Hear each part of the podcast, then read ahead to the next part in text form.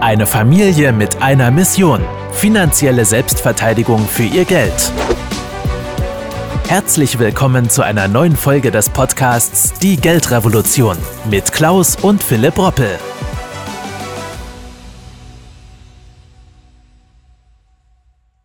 Steuern, steuern und nochmal steuern. Und jetzt kommt wahrscheinlich etwas, was uns alle nicht erfreut, nämlich kommt die jetzt hier Kriegssteuer. Ja, Sie haben richtig gehört. Gestern meldete ein richtiges Donnerwetter, ging medial umher, denn die Parteichefin der Grünen, Frau Richard Lang, schlug eine sogenannte Übergewinnsteuer vor, die Unternehmen richtig hart treffen könnte. Warum diese Aussage bzw. diese Forderung aus meiner Sicht ja vollkommen fehl am Platze ist, was das überhaupt damit auf sich hat und welche Steuern und Abgaben die Bürger hierzulande bereits infolge anderer Kriege zu tragen hatten. Darum soll es jetzt in diesem Video beziehungsweise auch natürlich in unserer Podcast-Folge gehen und deswegen freue ich mich, dass ihr wieder dabei seid. Freue mich übrigens auch sehr, dass Sie wieder mit dabei sind, denn mittlerweile hat man wirklich das Gefühl, dass sich die Ereignisse leider, leider Gottes von Tag zu Tag in manchen Bereichen so, so schnell überschlagen, dass man schon kaum noch mitkommt. Da ist es wichtig, den Überblick zu bewahren, wenn es ums Geld geht, Orientierung zu geben und trotz dieser doch sehr düsteren Zeit natürlich auch Aufklärungsarbeit mitzuleisten. Doch zurück zur Forderung seitens der Grünen. Denn diese wollen im Grunde nach eben jene Unternehmen stärker besteuern, die wegen der Ukraine-Krieges mehr Gewinn einfahren. Im genauen Wortlaut hieß es übrigens, und das zitiere ich an dieser Stelle einfach mal, wenn es offensichtlich ist, dass einige Konzerne wissentlich und vor allem übergebührlich am Horror dieses Krieges verdienen, dann sollten wir doch eine Übergewinnsteuer einführen, die genau dem aktiv entgegenwirkt. So das Zitat. Für alle diejenigen, die gerade dieses Video schauen, schreiben Sie doch gerne jetzt bitte mal in die Kommentare an dieser Stelle Ihre Meinung, was Sie persönlich davon halten äh, und wie Ihre Sicht der Dinge in dieser doch schweren Situation ist, in der wir stecken.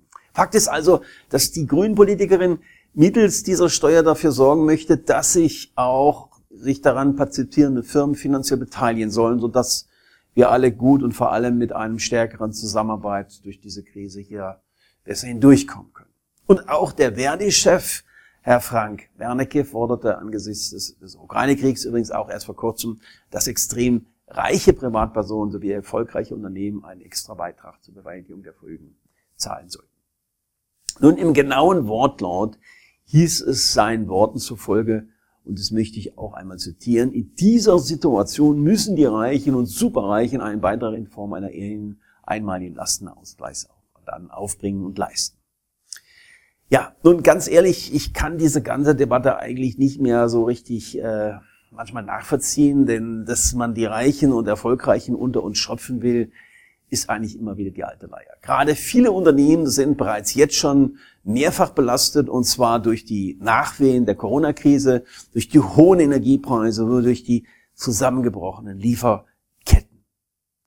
Dass jedoch der Staat langfristig unbedingt neue Einnahmequellen braucht, um diesen riesigen Kostenapparat, der sich da auftürmt, gerade zur Debatte steht, äh, überhaupt finanzieren zu können, ist eigentlich auch klar. Also kein Wunder, dass in den vergangenen Wochen auch immer wieder natürlich die Wiedereinführung des Solidaritätszuschlages gefordert wurde. Und auch hierbei ging es immer wieder noch darum, in erster Linie die Wohlhabenden zu treffen. Doch auch schauen wir mal in die Geschichte zurück, wenn es tatsächlich im Worst Case wirklich getroffen hat. Denn es gab bekanntlich schon einmal eine Vermögensabgabe, übrigens in der Bundesrepublik Deutschland, nämlich den bereits schon mal angesprochenen Lastenausgleich.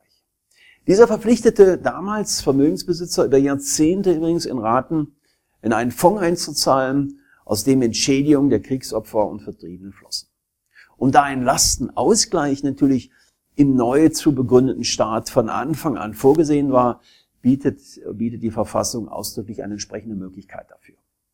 So steht es übrigens nämlich im Grundgesetz, Artikel 106 kann man nachlesen, welche Einnahmen dem Bund zustehen, und zwar unter anderem die einmaligen Vermögensabgaben zur Durchführung des Lastenausgleichs erhobenen Ausgleichsabgaben.